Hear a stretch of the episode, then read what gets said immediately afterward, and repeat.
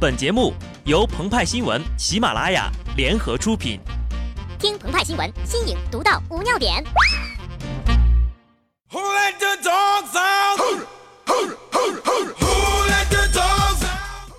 本文章转自澎湃新闻《澎湃联播，听众朋友们，大家好，我是极致的小布。一九零九年十月二号，中国自主设计并建造的第一条铁路京张铁路通车，以詹天佑为代表的第一代铁路人，引领着中国走进现代工业文明。百年后，新一代铁路工作者依然铁肩担道义，他们是时代的领路人，肩负着开启民智的重任。但是这条路并不好走。他们曾希望用传统文化教化大众，涉足电视剧《新红楼梦》，结果并不成功。随着科技的发展和自身不懈的探索，如今呢，终于找到了合适的方式——验证码。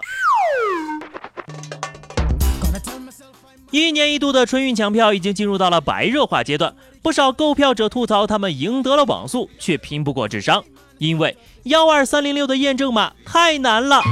一位名叫鹏鹏的受访者称，他花了一整个上午的时间，在一堆灵魂摄影里找到了擀面杖、小龙虾、茶盅、风筝、福娃、鸭子等等千奇百怪的东西之后，终于买到了一张回家的机票。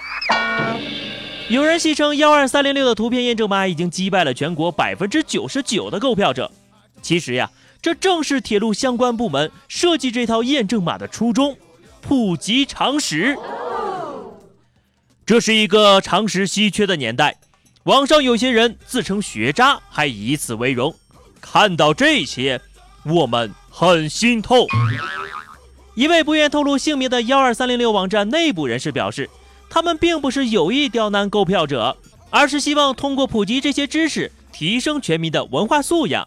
所以，如果遇到认不出的验证码，请别低头，因为。GDP 会掉，也别流泪，因为资本主义会笑。当今社会上蔓延着一种令人担忧的现象：一个人的智力巅峰往往在高考时达到了巅峰，进入大学之后就急速下坠。为了解决这个难题，铁路部门就谋划出了一个绝妙的方法，以人们春节归心似箭的心情作为切入点。通过购票时选择图形验证码的方式，强行普及文化知识。据悉，设计者是受到一款叫做“找你妹”的游戏启发的。本次推出的购票验证码共有五百八十一种，可以细分为十二个品类：动植物、昆虫类、食品果蔬类、日用百货类、办公用品类、户外活动类、家电三 C 类、生活用品类、珠宝饰品类、出行工具类、传统文化类、公共设施类、专有名词类等等。